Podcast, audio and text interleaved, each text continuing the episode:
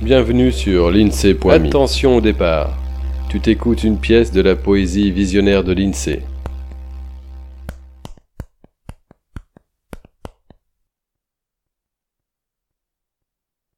On fera l'amour quand on sera vieux.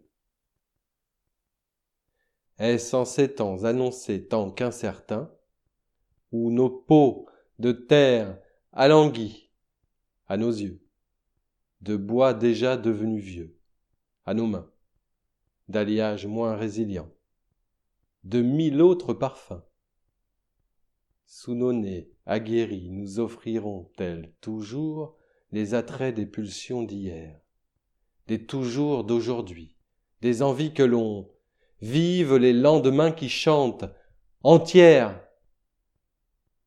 que nous aurons envie de nous ébranler, pris d'amour?